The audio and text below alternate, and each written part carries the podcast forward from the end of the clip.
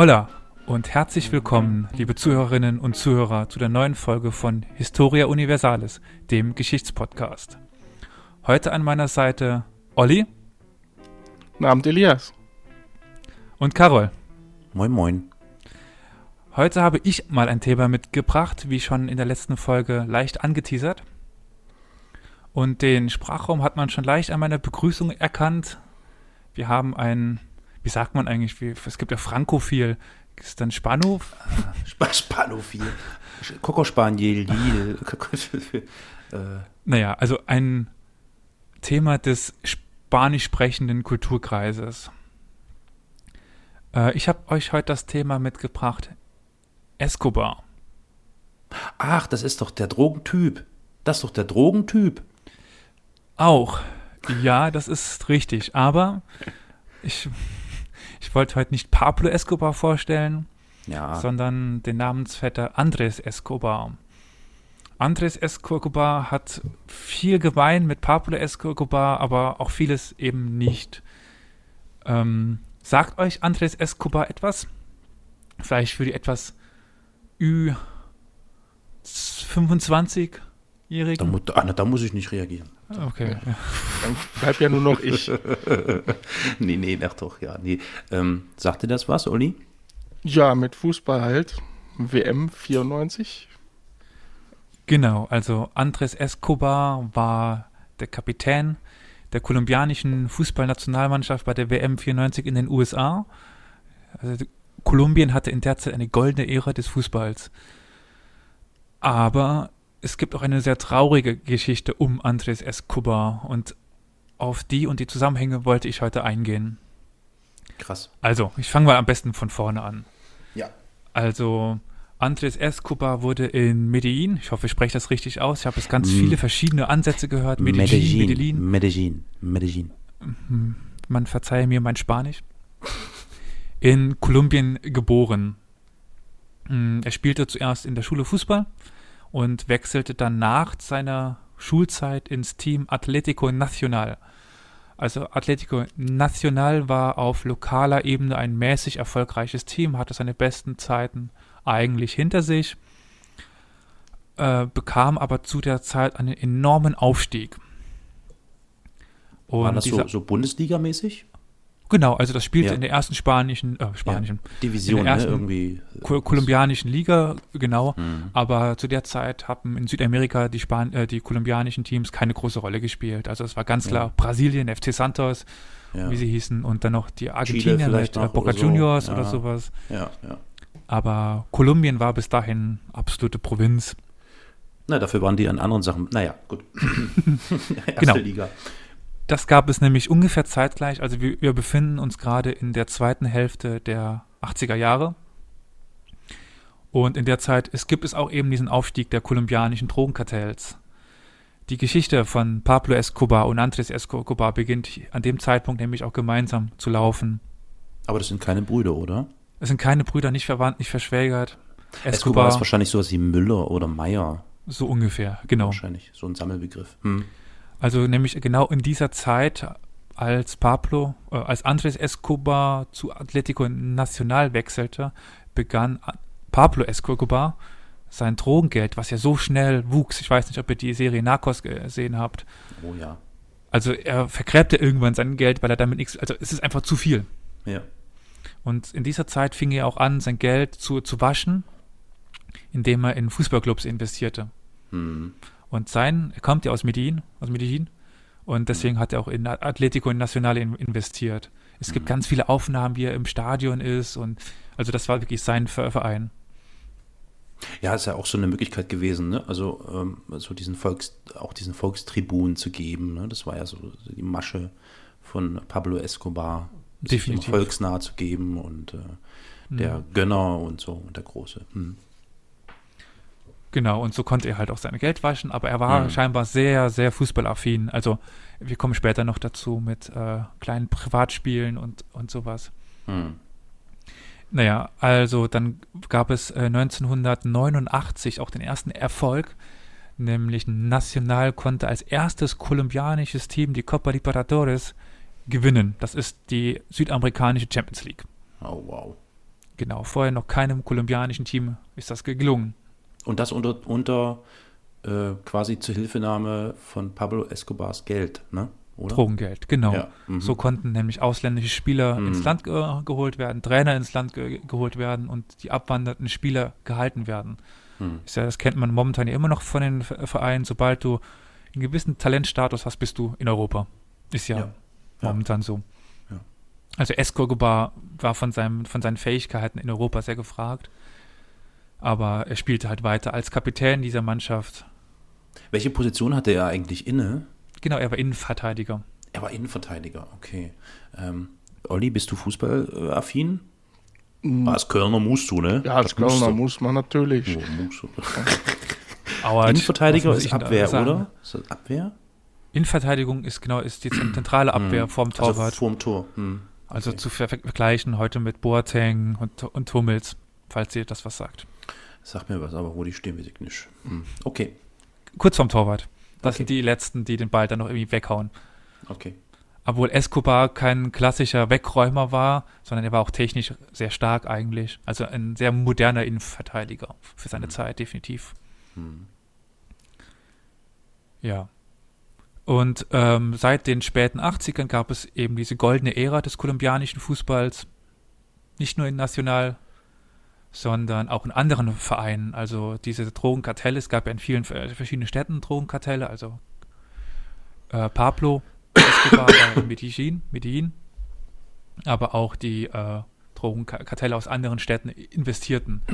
Dann gab es zum Beispiel noch den El Mexicano. Wer Narcos gesehen hat, kennt ihn. Das ist der mit so einem kleinen bulligen Ge Gesicht, der immer alles, äh, der immer so, so wütend wird. Ähm, ich habe leider nicht gesehen. Maradona? Nein. Der, also auch, der ist auch immer wütend. Kommt, kommt, kommt der vor. Ja, okay. Also eigentlich heißt er Gonzalo Rod Rodriguez Gacha. Und der hat die lustigerweise Millionärs hat er finanziert. Die, die Millionäre. Die kamen aus Bogotá, glaube ich weiß es nicht, woher die kommen. Auf jeden Fall, die heißen Mil Mil Gacha sagt mir wieder was. Gacha, ja, das war in dieser Also der kommt Serie. bei hm. äh, Narcos relativ früh vor. Das ist so der erste große hm. andere Drogenboss neben Escobar. Hm. Mit den hm. Diamanten, glaube ich. Der hat sich zuerst auf, auf Diamanten spezialisiert. Ja. Naja, okay. wie dem auch, auch sei. Yep. Und ein anderer Drogenboss, äh, Miguel Rodriguez, hat sich am Amerika de Cali gesichert, sage ich jetzt mal. Ja. Und das waren noch zu der Zeit die drei größten Vereine in, in Kolumbien. Mhm, mh. Und alle finanziert durch Drogengelder. Ja. Mhm. Und äh, naja, was macht man als Drogenboss, wenn man will, dass ein Verein Erster wird? Ja, man schiebt da Haufen Geld rein und kauft gute Spieler, ne? Ja, und wenn das alles. Ach so, tun, ja, und na klar, man manipuliert Spiele vielleicht. Genau. Und wie macht man das am, am besten? Wen kauft man? Ich glaube nicht den Platzeinweiser.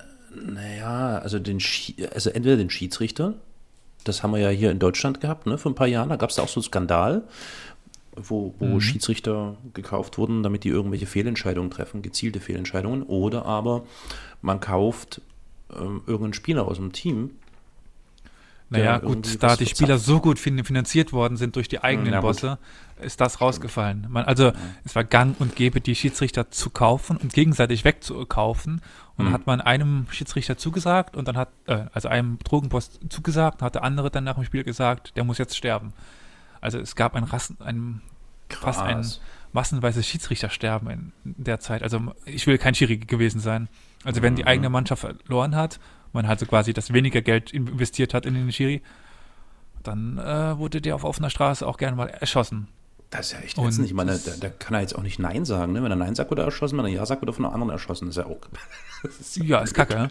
Ja, kacke. Und insbesondere Wahl, blutig war Pablo Escobar. Also er war wirklich berüchtigt davor, die Schiedsrichter zu erschießen. Oder erschießen zu lassen. Ja. Ja. Ähm, die Frage, die sich dann häufig stellt, ist auch, was wussten denn eigentlich die Spieler davon? Also wusste Andres Escobar davon, wer der eigentliche Inhaber der Clubs ist? Naja, also das kann ja an keinem vorbeigegangen sein, oder? Genau, also das war denen sehr wohl bewusst, wer der Besitzer war. Zum Beispiel die Spieler von Nacional, von Andres Escobars Team, Mhm. die wurden sehr häufig zu der Privatvilla von Escobar eingeladen. Der hatte sich neben seiner Villa so ein kleines Fußballfeld, was heißt, als ein richtiges Fußballfeld auf, aufbauen lassen. Und wenn dann der Gatscha zu Hause bei ihm zu Gast war Mhm. oder wer auch immer, dann hat er sein Team mitgenommen und da haben die halt auf der Privatvilla Freundschaftsspiele gemacht gegeneinander. Ja, klar. Wurden Mhm. eingeflogen, Spiele gemacht. Die Drogenkartelle, die, die Drogenbosse haben sich amüsiert Mhm. und sind wieder nach Mhm. Hause geflogen worden. Mhm. Also die wussten alle, wer der Boss ist. Viva la vida loca, sag ich nur. Mann, Hm. Mann, Mann. Also ich konnte sich keiner rausreden. Im Prinzip äh, habe ich nichts von gewusst. Ja, das ist wirklich so. Ähm, es gibt auch noch einen Fall, der das die WM 94 gekostet hat. Also Pablo Escobar ist, wisst ihr, wann der gestorben ist? Nee, da Ähm. bin ich raus. Äh, Anfang, Mitte der 90er müsste das gewesen sein, oder? Im Dezember, glaube ich, 93. Also Mhm, kurz vor mhm, 94 mhm. ist er gestorben. Ja, okay. Und äh, in seinen letzten Tagen gab es hier dieses Gefängnis, was er sich selbst gebaut hat, als da noch was klingelt. Ja, ja, klar. Und ähm, es gibt den Torwart von Kolumbien, einer der bekanntesten Torhüter dieser Zeit. Wie heißt der denn, weißt du das? Ja, das weiß ich. René Higuita. Ah, na klar, René Higuita, na logisch. Hm. Man kennt ihn aber eigentlich, weil er durch eine Tat weltberühmt ist. Und Ach, zwar war er so verrückt, es gibt einen langen Ball aufs Tor und jeder Torwart fängt ihn mit den Händen. Was macht Higuita? Er, Er springt nach vorne, Nee. reißt die Beine hinten hoch und hält den Ball hinterm Körper. Ui. Also diese Szene kennt eigentlich so gut wie jeder, der sich ein bisschen mit Fußball beschäftigt. Wenn man so irgendwie Best-ofs auf YouTube anschaut von, Tor, von Torhütern, gibt es immer die, diese Szene, wie er Krass. halt diesen Ball hält. Ist so, er hat so ein äh, Afro, halb, halb Afro, halb Fukuhila, also hinten lang, vorne lockig. ja, Und, ähm, wie alle da ja. oben. okay, das war rassistisch. Weiter. Genau, also dies, dieser Torwart war zu, zu der Zeit sehr berühmt und der ist halt kurz vor der WM ins Gefängnis gekommen, weil er Escobar, also Pablo Escobar, im Gefängnis besucht hat, in seinem selbst ernannten Dafür ist, er Gefängnis. ins, dafür ist er ins Gefängnis gekommen? Genau. Wieso? Und weil er in dem Rahmen noch in eine Kindesentführung Ach involviert so. gewesen sein soll. Ja, das in der Zeitraum abgesprochen sein soll, als er da zu, zu Besuch war. Naja. das Kind von wem? Das habe ich nicht rausgefunden, wurde Bestimmt nirgendwo irgendein ge genannt. Pol Politiker oder ja. Ja. wer weiß. Hm. Okay. Also, Uiuiui. ja. Und hatten die dann Ersatztorwart? Genau, und dieser Ersatztorwart spielt nämlich noch eine wichtige Rolle später. Mhm. Und der Ersatztorwart hieß Oscar Cordoba, aber da kommen wir später zu. Mhm. Ähm, genau, und dann gab es dann äh, die Qualifikation für die WM 94 ähm, und die verlief für Kolumbien phänomenal gut. Also die hatten in 24 Spielen eine Niederlage und haben es geschafft, im letzten Spiel vor der WM Argentinien in Argentinien 0 zu 5 zu schlagen, also 5 zu, auswärts 0 zu 5 zu schlagen. Ast rein. Mhm. Und das haben sie als erstes Team geschafft, Argentinien so hoch zu schlagen. Mhm. Und dann gibt es Ja, ja Aussagen, Argentinien, da war, war, war doch zu dem Zeitpunkt, war das dann noch Maradona? äh, ne? 94 waren die Schlusszeit von, Ma von Maradona. Mhm. Mhm. Da war Mhm. er schon über dem Zenit, da war er schon eine Aber war er schon ein Drogenleiche eigentlich. Wrack. Mhm. Ja. ja, okay. Also da war ja schon ein Jahr gesperrt ge gewesen, 91 Okay. glaube ich oder sowas, naja, wie auch immer. Mhm. Und ähm, Okay, die haben die 5-0 weggeputzt. Genau, also wirklich Krass. überragendes er Ergebnis und es gibt Zi- Zitate von Pelé, wo er dann gefragt wer, wer der Top-Favorit ist für die WM. Ja. Er sagt Kolumbien. Krass. Okay. Aber das ist ja ein Erfolg, ne? Also, Ja, ich habe einen Mund voll, Entschuldigung. Mhm. Und zu der Zeit haben sich noch nicht so viele, also mittlerweile sind es mindestens vier, wenn nicht sogar fünf Mannschaften aus Südamerika, die sich qualifizieren können. Also ich glaube, der letzte spielt in der Quali gegen asiatisches Team und gewinnt eigentlich immer. Oder Ja, ja, ja. nicht irgendein anderes Team spielt da in der, in der Quali, glaube ich. Hm, Man steinige mich, wenn, wenn das jetzt falsch ist. Und Mhm. damals waren das, glaube ich, nur zwei Mannschaften, die durch die Quali ge ge gekommen sind. Naja, auf, auf jeden Fall war das schon was Großes für Kolumbien. Okay. Aber wie ich schon gerade gesagt habe, Escobar stirbt Ende 93. Äh, wenn du Narcos ge gesehen hast, Carol, Ja. wie weit bist du denn? Äh, Ich habe alle Staffeln durch. Sind sie schon bei dem Tod von Escobar? Ja, ich bin schon in Ich- Staffel 3 oder so. Ich äh, bin in Staffel 1 bis jetzt. Ah, okay. Mhm. Deswegen keine Ahnung. Also kommen die Los Pepes vor? Los Pepes. Oh Mann, das ist schon so weiter her. Warte mal. Los Pepes. Also die Ja. Perseguidos de wie auch immer Pablo Escobar. Auf, auf jeden Fall wird der ja getötet. In, Ja. Und die Kartelle rivalisieren danach gegeneinander. also es genau. gibt da diesen Mhm. Drogenkrieg wirklich. Also genau. Also das Kali-Kartell und wie Genau. die alle heißen, die haben ja dann immer wieder versucht, das sich gegenseitig aus der Hand zu nehmen. So Also- bisschen, ja. mit wirklich viel toten Menschen. ja, ja, ja, ja. Genau, richtig. Und quasi in diese Zeit rein ist halt diese Weltmeisterschaft 94, also eine Zeit der politischen Instabilität in Ja. Kolumbien. ja. Und so beginnt das Ganze dann auch. Also bevor die WM überhaupt anfang, anfängt, werden die Spieler bedroht und die, die Familien der, der Spieler bedroht. Es gibt Erpressungen. Jetzt, jetzt frage ich mich gerade, das, ja, jetzt, jetzt fällt mir das gerade auf. Also wenn Escobar, Pablo Escobar, äh, 93 äh, ist er gestorben Mhm. oder getötet worden da von diesen äh, Sondereinheiten, keine Ahnung. Mhm. Das heißt, äh, der Club Atletico Medellin, Nacional. was, nee, äh, Nacional, ähm, war also ähm, erstmal jetzt ohne Eigner. Wir hatten das Ding dann übernommen. Ne, Eigner war er ja nur inoffiziell. Ach so, ach so, der war nur inoffiziell Eigner. Ah, okay, ja, das, okay. Der hat den ja nicht gekauft. Ah, der hat, ah, okay, verstehe. Der hat ja nur das Geld rein, reingesteckt. Okay, gut. So, und so, jetzt ist also Pablo Escobar tot. Jetzt beginnt der, der, das, das große äh, Leichenflellerei sozusagen der anderen äh, Kartelle. Mhm. Mm, Und ähm, ich glaube, so der große Gewinner war ja dann quasi das Kali-Kartell. Ja, das ist jetzt für die Geschichte mit äh, Andres Escobar weniger wichtig. Also es Aber vielleicht für den Fußballclub. Nicht? ähm, Also Geld fließt weiterhin da rein, irgendwie. Ja, das ist jetzt die paar Monate. Hm, Danach wird sich die Geschichte des kolumbianischen Fußballs generell ändern. Okay. Also definitiv zu Gut. eine hundertprozentige Kehrtwende. Aber ich will nicht zu viel vorwegnehmen. Mhm. Mhm.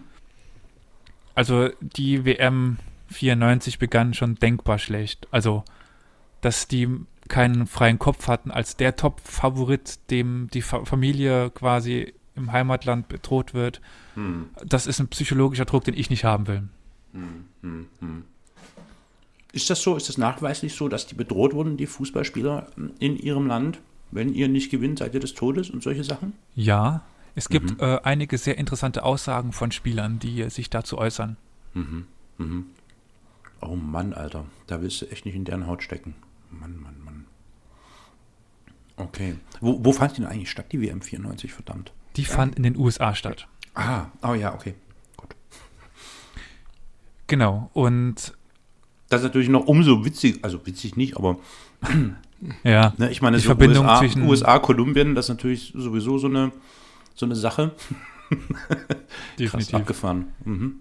Ja, und diese Drohung ging wirklich bis Entführungsdrohungen und äh, Mhm. Morddrohungen, alles Mögliche gegen die Spieler, dann häufig auch äh, quasi lokale Differenzen.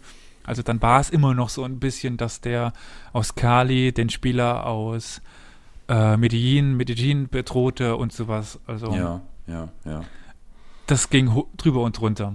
Uiuiui. Und wie ich schon eben äh, erwähnt habe, war der Higuita im Ge Gefängnis. Das war der Stammtorhüter schlechthin. Mhm. Es gab noch zwei weitere Torhüter. Also einer war Oscar Cordoba, der dann spielte. Ja. Und der dritte Mann im Bunde war Farid Mondragon. Mhm. Farid Mondragon wird dem einen oder anderen noch etwas sagen. Er hat später Farid beim FC Mondragon? gespielt. Spielte später beim FC, genau. Ha, Beim FC was? FC Köln. Köln, natürlich. Ach, Tatsache. Echt jetzt, Olli? ja, Ja. ja. Mann. Der hat erst vor zwei Jahren, einem Jahr aufgehört, Fußball zu spielen, mit 42 Jahren oder so. War damals ein relativ junger Torwart. Mhm. Und ja, war halt zu der Zeit dann wirklich die Nummer drei nur. Mhm. Naja, und das Team setzte sich zu, zusammen für die Leute, die vielleicht den Namen noch kennen, zum Beispiel im Mittelfeld aus Carlos Valderrama, einem genialen Mittelfeldmann, auch mit so einem Afro. Ähm, Im Sturm zum Beispiel Adolfo Valencia von FC Bayern. Zu der Zeit auch schon relativ groß. Ähm, ja, was gibt's noch so für bekannte Namen?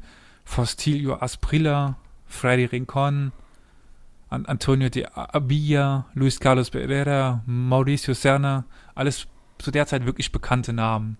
Mhm. Also gute Spieler. Mhm. Aber mit diesen Drogen und dem Hintergrund in der Heimat sterben die, die Menschen, gehen die kolumbianischen Spieler ins erste Spiel gegen Rumänien. Sind Favorit, aber Rumänien schafft es zu gewinnen, 3 zu 1. 3 zu 1. Okay. Genau, also ich glaube, sie gehen 2 2-0 in Führung, dann 2-1 und dann in einem Konter das 3 zu 1. Und ähm, es gibt eine bekannte Szene aus diesem Spiel und dann geht es eben um den Ersatztorwart Oscar, Oscar Cordoba.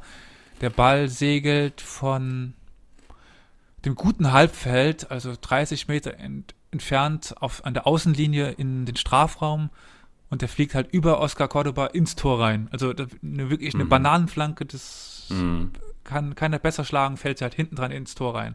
Bogenlampe, sagt man. Bogenlampe. Genau. Also ein großer Torwartfehler in dem Spiel. Mhm. Und ähm, Und dann ist das Spiel zu Ende. dann ist Und das dann, Spiel zu und Ende. dann geht die, dann geht die Scheiße richtig los. Genau, dann gibt es nämlich noch weitere Drohungen, insbesondere gegen einen Spieler, der Kolumbianer Barabas Gomez, einem der Schlüsselspieler im Mittelfeld neben Valderrama. Und aus Sicherheit gegen die Person Barabas Gomez wird er nicht aufgestellt. Und aus Angst beendet er auch umgehend seine Fußballkarriere. Eieiei. Ja. Ei, Auch- ei, ei. Einfach um seine Familie, die, die Angst. Und auch die Familien der restlichen Spieler werden in Kolumbien alle unter äh, Polizeischutz gestellt. Und dann gibt es das zweite Spiel gegen den Gastgeber USA. Also die USA ist ja heute im Fußball immer noch keine große Nummer. Nicht qualifiziert für Ja, Russland. nee, klar. USA ist klar. Kennt keiner. Nee, ja. Mhm. Ja, mittlerweile mit Pulisic, Na ja. Pulisic in den in Borussia Dortmund und sowas. Klinsmann hat es ein bisschen geschafft, aber ansonsten. Hm. Ja, also die sind jetzt kein denkst No-Name mehr, aber ähm, zu der damaligen Zeit waren sie noch ein bisschen Hm. schwächer als heute. Aber ich muss noch mal eine Frage stellen, Elias. Mhm. Ist denn, ist denn ähm, klar, also ich meine, denen, die bedroht wurden, sind, ist das sicher klar, aber ist äh, jetzt mittlerweile klar und so? Und wer hat die Fußballer denn konkret bedroht? Also es, wird ja nicht das kolumbianische Volk gewesen sein, sondern das kommt ja von irgendwo her. Ja, das werden die lokalen Ka- Kartelle gewesen sein. Okay. Mhm, mhm. Ähm, genau ist das noch nicht aufgeziffert. Es gibt wenig Forschung zu dem Thema, eigentlich so gut wie gar nichts. Mhm. Ähm, das ist halt alles quasi aus den Erzählungen der Spieler, die aber selber nicht genau wissen, wer jetzt da wen be Dahinter bedroht hat. so. Mhm, mhm. Also das war ein sehr ab- abstruses Feld von verschiedenen Fe Verstrickungen in Wetten, in Mhm. auch lokale Rivalitäten, wenn der Spieler von dem Rivalen kam, von dem Verein des Ri Rivalens und sowas. So genau wer wen, kann ich nicht Mhm. aufschlüsseln. Hm, okay, okay. Gut, also das Spiel gegen Rumänien ist verloren. Genau. Die Situation spitzt sich für die ähm, ähm, kolumbianischen Fußballspieler zu.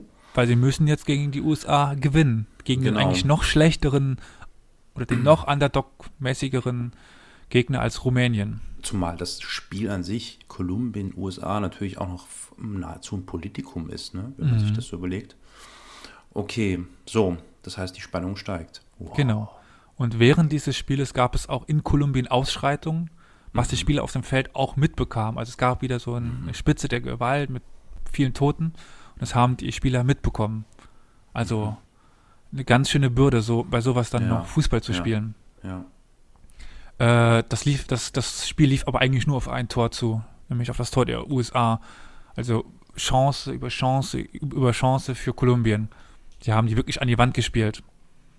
Die ja. USA hat keine Chance, bis dann irgendwann in der zweiten Halbzeit, glaube ich, gibt es ein, eine Flanke ins, in den Strafraum, In den kolumbianischen Strafraum oder den amerikanischen? in den kolumbianischen Strafraum. Okay. Und Andres Escobar grätscht dazwischen. Der Torwart geht aber weiter in Richtung Ballrichtung. Also der Ball rutscht, Ja. wäre dann ja quasi die Flanke kommt von links, wird nach rechts Ja. durchgerutscht. Torwart will weiter in Richtung Ball, aber der Ball wird von der es Escobar abgefälscht ins eigene Tor. Oh Gott. Genau, und wenn man sich die Videoaufnahmen ansieht, sieht man richtig die Entsetz, also dieses Entsetzen in dem Gesicht von Escobar. Äh, ich schlage mal vor, wir, wir spielen mal ganz kurz Originalton von einer Fußballübertragung dieser Szene ein, dass man sich so, naja, ein wenig in diese Atmosphäre versetzt fühlt. Viene Winalda por izquierda. Sigue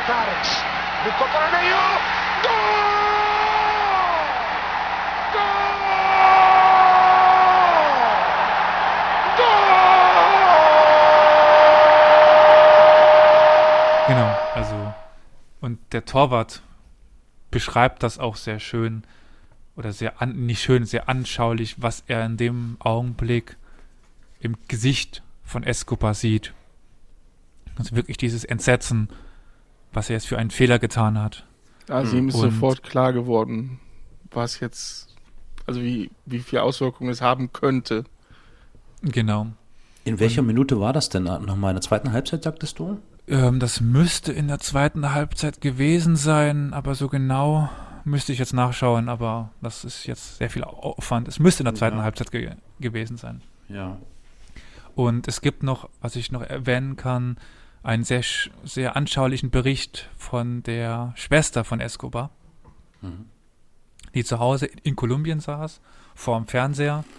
Und, der, und ihr, ihr Kind, also der Neffe von Escobar, sagt dann, auf Spanisch natürlich, so, Mutter, sie werden Andres töten.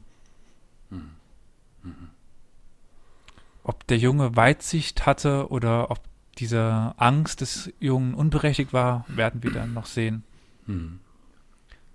Auf jeden Fall war das Spiel dann 1 zu 0 ausgegangen für die USA. Und damit war das Ausscheiden eigentlich sehr zu 99 Prozent sicher. Auch das letzte Spiel ge gewannen sie dann zwar gegen die Schweiz, aber das war null und Okay. nichtig, weil das Spiel davor ähm, schon ausgegangen war, so dass sie ja, eigentlich keine ja. Chance mehr hatten. Ja, also ich meine,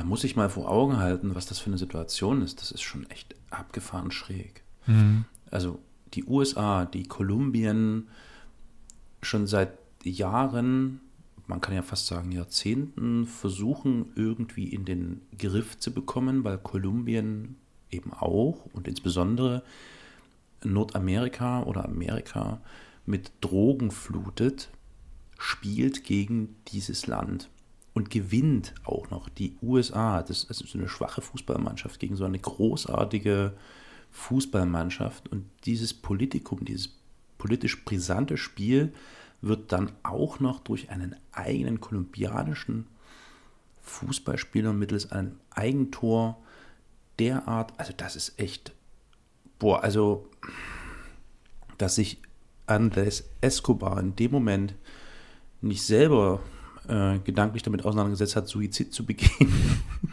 Weil das ist wirklich, das ist echt irre. Also im Zusammenhang mit dieser gesamten politischen Situation, USA, Kolumbien, boah, Der Präsident hat sich auch eigentlich mit den Worten verabschiedet in die Weltmeisterschaft, dass sie quasi das Kolumbien präsentieren sollen, was es eigentlich ist. Also friedfertig, stark und äh, nicht Drogenbosse und sowas. ja, ja, Also ja. da war schon ein, enorms, ein enormer Druck von allen Seiten auf Mhm. diesen Spielern, was wahrscheinlich auch zu den Ergebnissen geführt hat. also ich meine, es liegt ja sofort, die, die, es liegt ja, also mir ist jetzt sofort in den Kopf gekommen, ist der Andres, es, Andres Escobar, ist er vielleicht bezahlt worden dafür?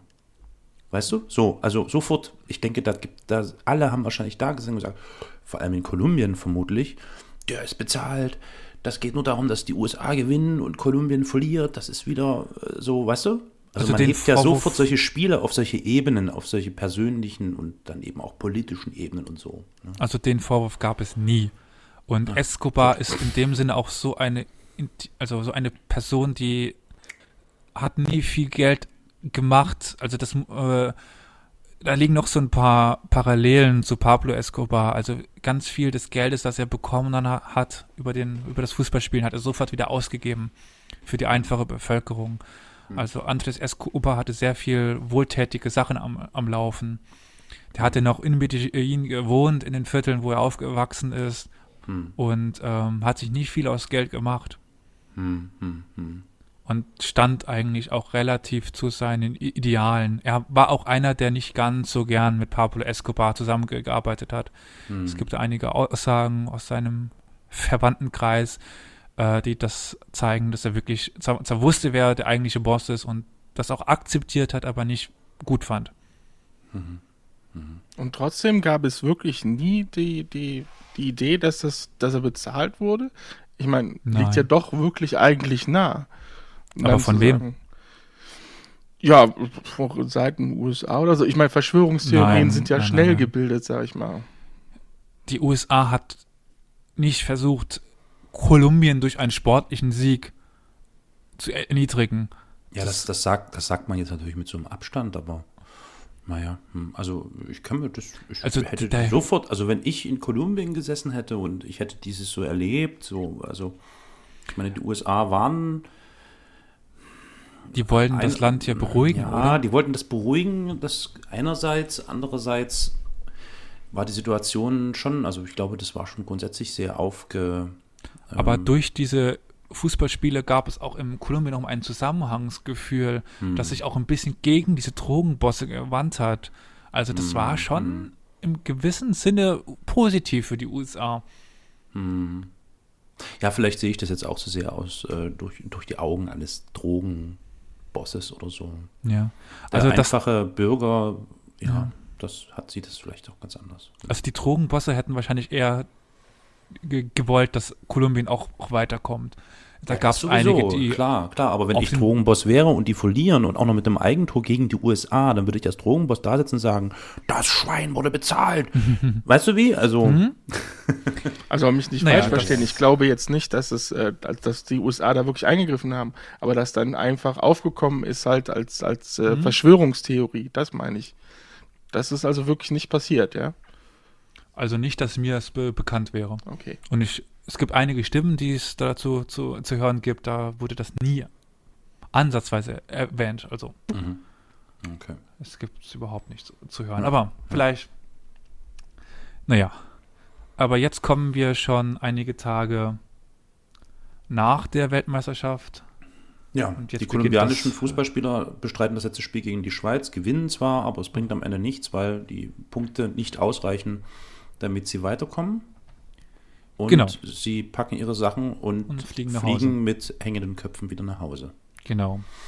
Und dann am 2. Juli 1994 geht dann Andres Escobar aus in Medellin, in, in eine lokale Bar, Tanzclub-mäßig, so ein bisschen, ähm, ja, trotz Warnungen seiner, Fam seiner Familie, dass er das doch lassen sollte.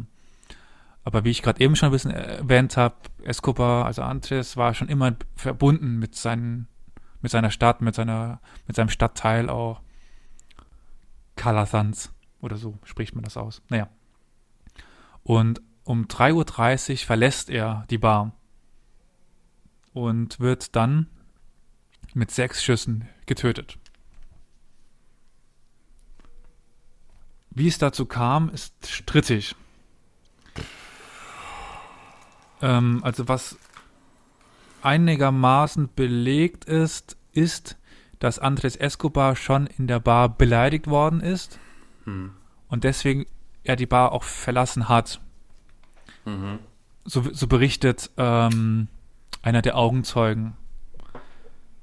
Die Gruppe, die ihn beleidigt hat, folgt ihm. Außerhalb der, der Bar soll er dann auf sie zugegangen sein, um sie zu konfrontieren. Kon, konfrontieren. Konfrontri ja, das Wort. Ja, klar. Wortfindungsprobleme. Und daraufhin soll dann der Streit eskaliert sein und die sechs Schüsse fallen. Mhm. Ein von Augenzeuge. Wem? Von wem? Von einem aus dieser einem Gruppe. aus dieser Gruppe. Okay. genau. Also kein vorbeifahrendes Auto, Motorrad oder was, was ja sonst so üblich war, sondern Nein, scheinbar das so. war Okay. wohl so aus der Gruppe. Mhm. Es gibt ein Fluchtauto und Mhm. dieses Fluchtauto war auf einen der Galonnenbrüder zugelassen. Die, die Galonnenbrüder waren auch lokale Drogenhändler. Ist keine Mhm. großen, eher kleine Nummern. Ja. Ähm, sie waren ehemalige Anhänger von Pablo Escobar, sind dann aber zu meinen schon erwähnten Los Pepes übergelaufen. Ja, ja. Also Los Pepes, das waren Perseguados por Pablo Escobar. Das war so ein paramilitärischer Todesschwadron mit dem Ah, Ziel, ja, ja, Pablo ja. Escobar zu töten. hm, hm, hm. Das war ein Zusammenschluss dann lokaler, ver- verschiedener Drogenhändler und Kartelle Ja. und Produzenten, die ge- gegründet durch eben das Kali-Kartell, was du schon erwähnt hast, um Pablo es Escobar dann zu töten. ja, ja. Und ähm, ja, eben solche Anhänger von Los Pepes sollen dann Andres Escobar getötet haben. Hm. Und wohl, weil sich Andres Escobar auf eine Diskussion mit ihnen einließ. Ja, wundert mich, also ich, es, es wundert mich nicht, dass er, wenn er in Medellin in eine Bar geht nach dieser WM, durch irgendwelche Leute darauf angesprochen wird, ey, was ist passiert? Also, und wie das eben so ist, ne? Fußballfans können oder Fans an sich brausen vielleicht auf und sagen, was ist dir da eingefallen? Das kann ja wohl nicht wahr sein. Irgendwie so, ne? Stellt man sich das jetzt Genau. vor. Und wie, was geschieht dann? Ne? Er versucht sich irgendwie Zu erklären. Ja, zu erklären oder vielleicht auch zu verteidigen oder was auch immer. Okay. Also dann wird vermutet, dass eben diese Los Pepes-Anhänger sich durch diesen Sieg über Pablo Escobar so übermächtig fühlen, weil sie haben es ja geschafft, den mächtigsten Drogenboss aller Zeiten quasi. Also ja, Pablo Escobar war so reich, so mächtig ja, wie kein anderer ja. Drogenboss. Und Ja. sie fühlen sich deswegen sehr übermächtig und dulden eigentlich keinen Widerspruch. Mhm. Und das ist eine Vermutung, dass es quasi einfach im, im Affekt passiert ist, dass es kein geplanter Mord war. Aber du sagst immer Vermutung. Gab es denn dann keine Ermittlungen und keine Zeugen, die das gesehen haben, bestätigt haben oder diese Ermittlungen irgendwie voranbringen konnten? Oder hatten alle Angst, was zu sagen? Ja, es ist so eine Oder- Mischung aus allem. Hm. Also die Gruppe, die da war, da hat keiner ausgesagt, das ist schon mal klar. Ja, gut, okay. Die Dann gab es die. Begleitung von Pablo Escobar, die das aus der Entfernung gesehen hat, die eben berichtet hat mit der Gruppe und dem Hinlaufen. Ja. Und, Und dann ähm, Wortgefecht vielleicht oder so. Und dann, genau, und der berichtet auch, Mhm. dass das Wort Eigentor gefallen ist. Mhm, mhm, Ich kann es auf, auf Spanisch nicht, aber das soll gefallen sein. mhm. Und ähm, im Nachhinein gibt es jetzt die Vermutung, dass das trotzdem ein Auftragsmord war von einem Drogenboss, der sauer war oder wütend war über eine verlorene Wette, weil der hätte wohl auf den Sieg von Kolumbien getippt und deswegen viel Geld, viel Geld verloren. Das ist jetzt auch eine Vermutung, die im Raum steht, eine Theorie. Mhm. Mhm. Dafür gibt es aber äh, keine Belege. Sind denn dann die Täter oder der Täter aus dieser Gruppe zur Rechenschaft gezogen worden? Ja, und zwar einer. Ja. Und das war ein Bodyguard und Fahrer eines lokalen Kartells. Mhm. Und er wurde dann zu 43 Jahren Haft verurteilt Hm. wegen Mord. Mhm. Kam aber nach elf Jahren frei. Ach so. Ja. Naja, gut. Gute Führung, ja. Hm. Und so kann man sagen, dass ähm, die beiden Escobars nun wieder zusammengeführt worden sind. Also sie Mhm. sind beide in Medellin aufgewachsen, Mhm. kommen in Kon Kontakt über diesen Fußballclub Mhm. und sterben durch dieselben Menschen, durch Los Pepes. Mhm. Escobar wurde, also Pablo Escobar wurde nicht von den Los Pepes Nein, ja. umgebracht, sondern von einem Spezialkommando, aber Los Ja. Pepes hat sehr großen Anteil Ja. daran, dass Pablo, Esco Pablo Escobar in die Enge ge- getrieben Genau, worden in die ist. Enge getrieben wurde, ja. ja, ja. Genau, also Mhm. die beiden Escobars haben mehr gemein, als man denken kann. Und als es sich, sich wünschen. Ja, definitiv. Ach, Herr Jemini. Wie war denn dann die Reaktion? Als, also ich meine, das ging ja durch die Presse und äh, durchs Fernsehen, durchs Radio. Wie war die Reaktion in der Bevölkerung dann auf diesen Vorfall, auf diesen Mord? Ja, also die Bevölkerung war sehr traurig. Also es gab dann einen Trauerzug mit mindestens 2000 Menschen durch Medellin durch. Und die Bevölkerung hat getrauert, weil das war eine, eine Legende in Kolumbien. Ja, Also da ist Fußball relativ groß und wichtig. ja klar. Und wie, wenn Neymar jetzt stirbt oder sowas in Ja, ja, Brasilien, ja. dann ist da Volkstrauer. ja. Also da war, der wurde im Fernsehen über, übertragen, die Trauerfeier. Und zu Beginn gab es auch von staatlicher Seite eben diese gezielte Verfolgung der Täter, die aber dann durch Bestechung etc. nicht gut zu Ende geführt Ja. worden ist. Ja. ja, mir fällt auch gleich sofort ein, da- dass da vielleicht sogar Selbstjustiz im Spiel gewesen sein könnte oder dass Bürger sagen, wir kriegen die Täter und wir fassen die und wir werden die lynchen oder weißt du so. Hm, Da ist jetzt nichts be bekannt von. hm, hm. Weil ich glaube, du wolltest nicht gegen die Drogenkartelle auf. Naja, das stimmt auch wieder. Hm, hm. Hm. Genau. Also Andres Dramatisch. Escobar stirbt und mit ihm stirbt die goldene Generation des kolumbianischen Fußballs. Nämlich einerseits, wo du schon ein bisschen nachgefragt hast, was passiert mit den Clubs, Hm.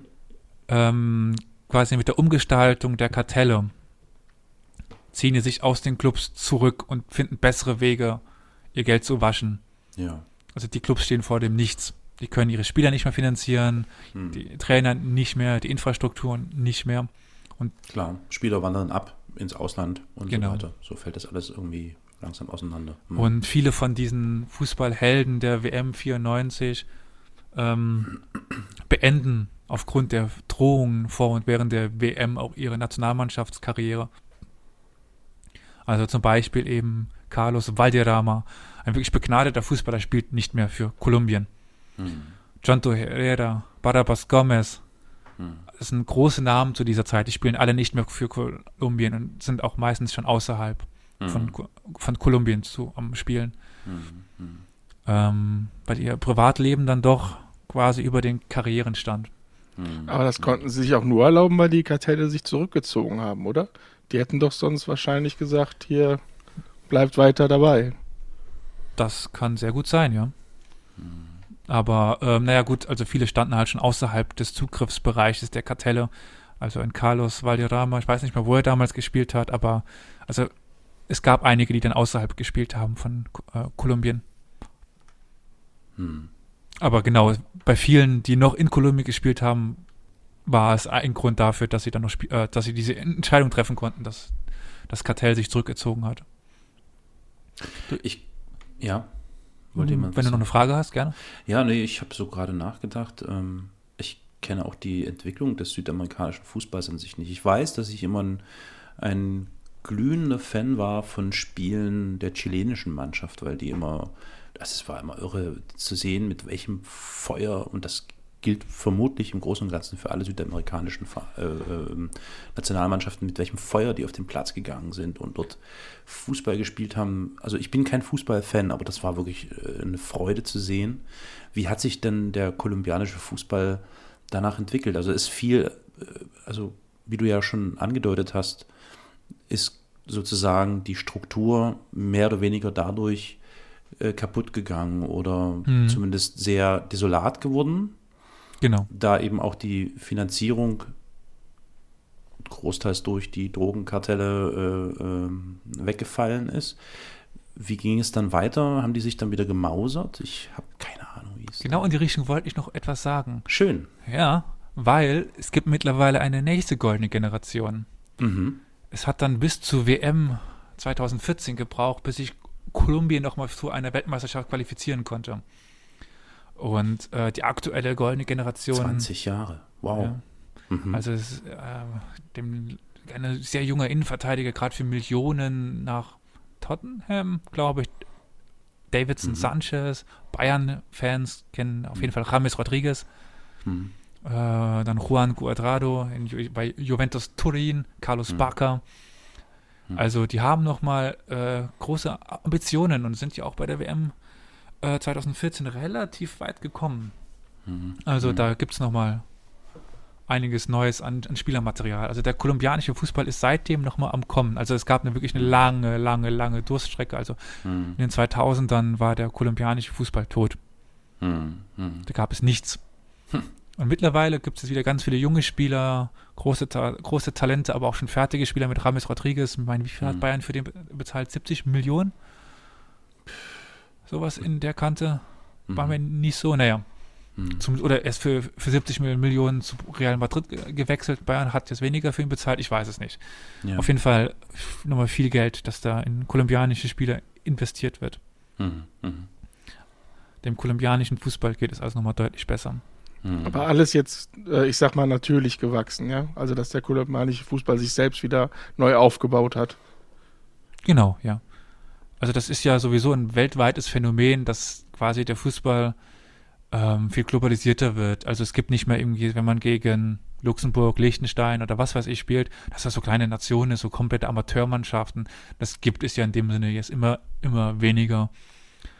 Also die, früher war halt, gab es halt Laufgäste so, pff, da spielen wir mit der vierten Mannschaft und wir gewinnen immer noch. Also viel mehr Nationen bringen immer mehr äh, Spieler aus den eigenen Reihen, weil die Infrastruktur insgesamt auf der Welt besser wird, das Scouting-System wird besser. Ja. Also du wirst als Talent viel schneller mittlerweile entdeckt als damals.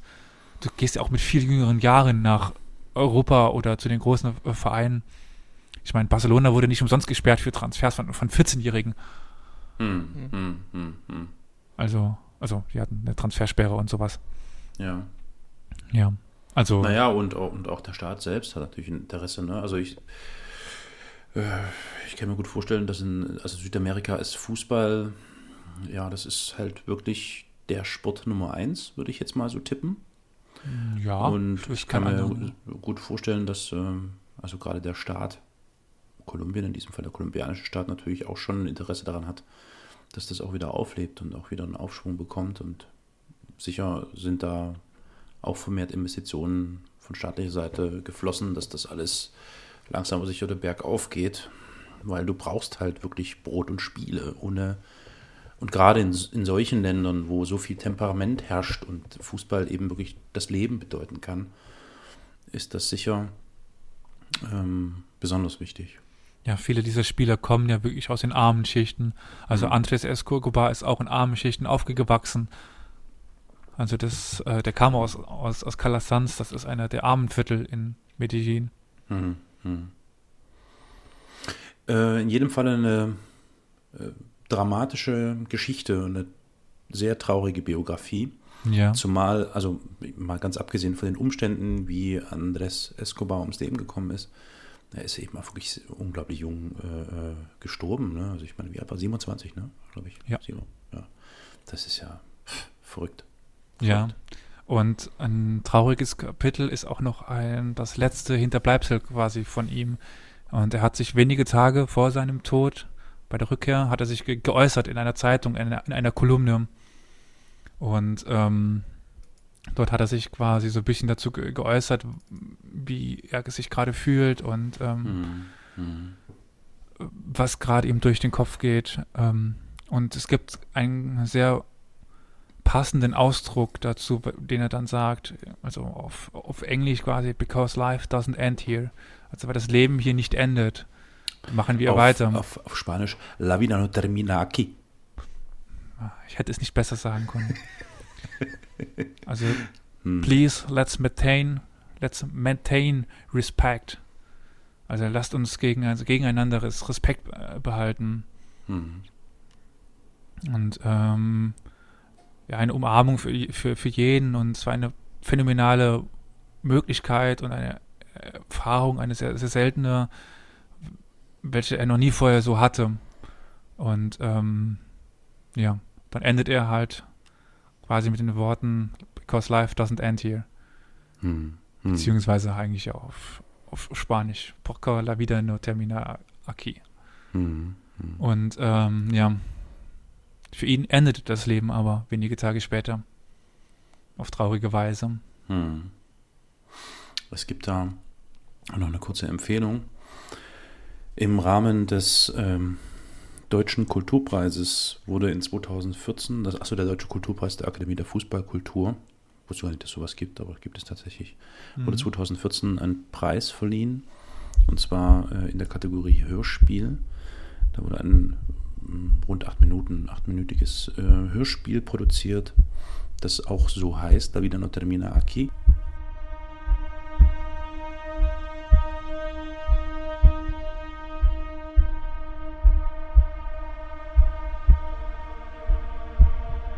Mein Name ist Andres. Andres Escobar Saldarriaga.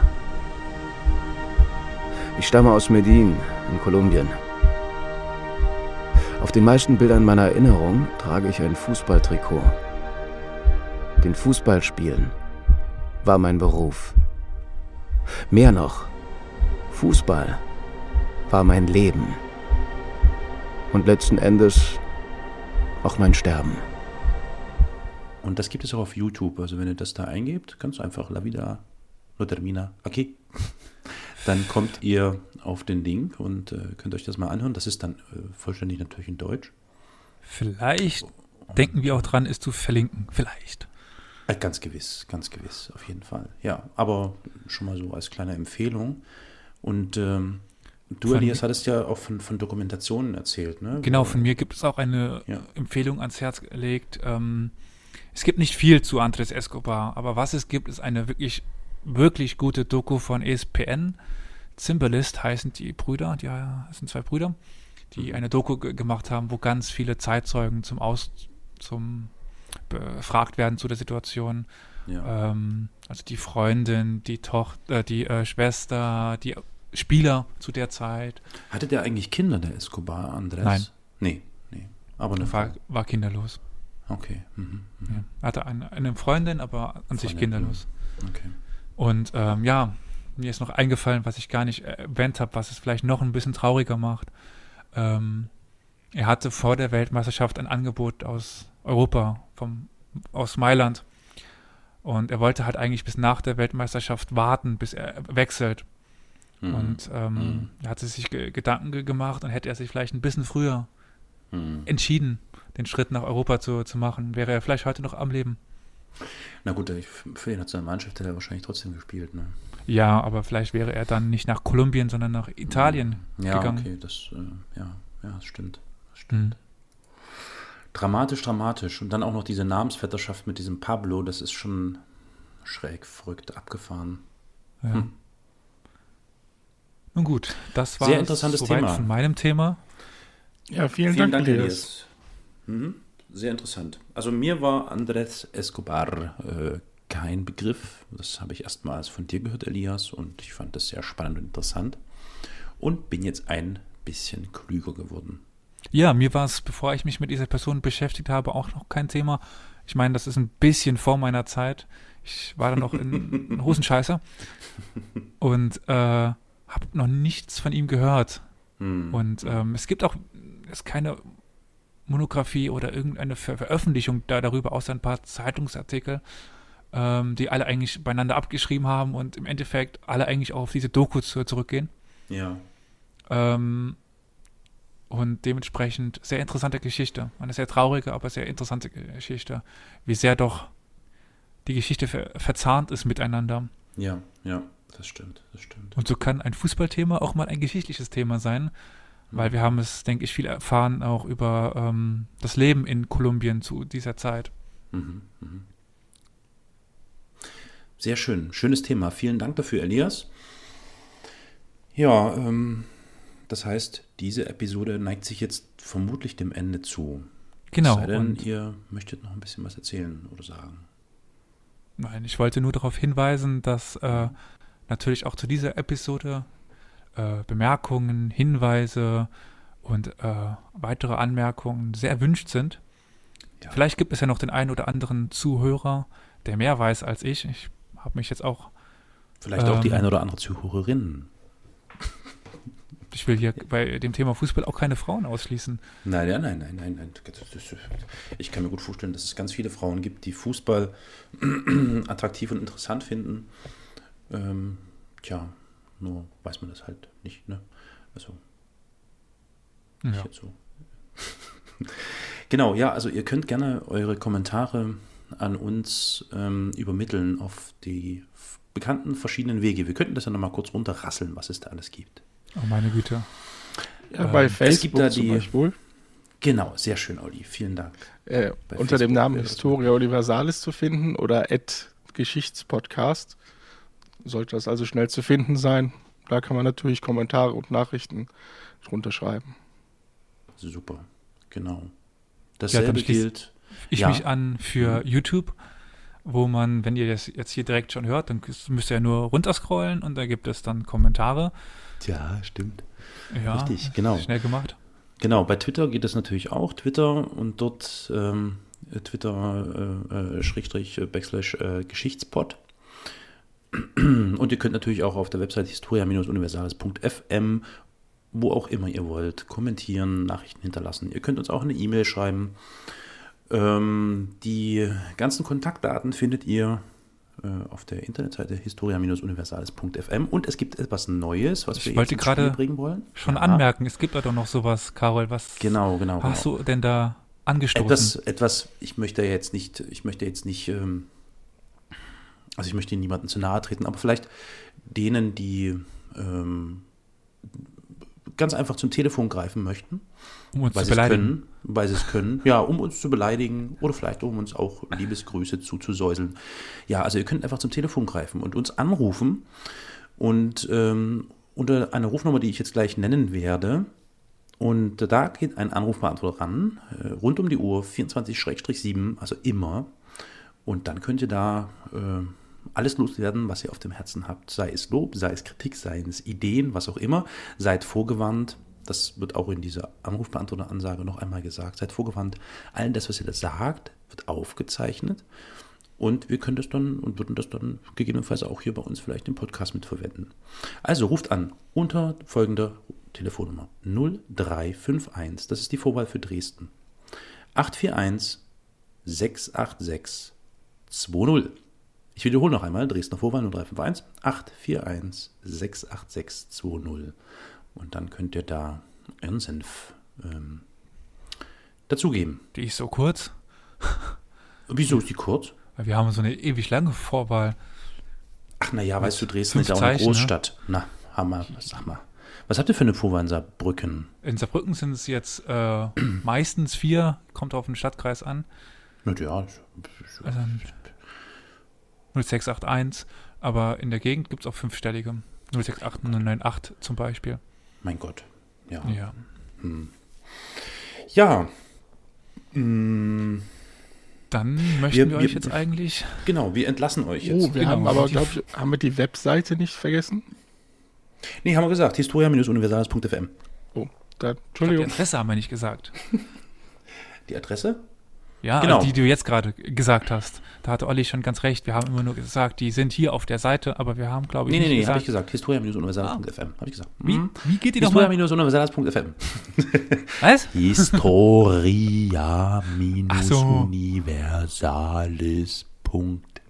Historia-universales.fm. Okay. Jetzt haben es auch die ganz dummen, wie ich, ver- verstanden. Okay. bei Wahlsprache sind oder wie, oder was das war. Ich bin gespannt auf das nächste Thema, was dann kommen wird. Wenn es klappt, mal gucken. Könnte sein, dass Olli mit einem Thema antritt. Wir werden mal sehen. Aber ich denke, wir haben. Wir gehen dann so weit in die viel- Vergangenheit, ja. Wir gehen dann, ja, es ist schon ein Stück. Ein genau. paar Jahre. Ja. Und es gibt noch ein paar andere weitere Überraschungen, die ihr natürlich in den folgenden Episoden dann auch hören werdet. Aber wie gesagt, sind ja Überraschungen, das werden wir jetzt nicht verraten. Also Wir planen. bleibt dran, abonniert einfach und dann seid ihr immer im Bilde, wenn etwas Neues veröffentlicht wird. So, Dann wollen wir uns hier endgültig verabschieden. Ich sage Tschüss. ich auch. Tschüss, tschüss. Nochmal vielen Dank, Elias, und ciao.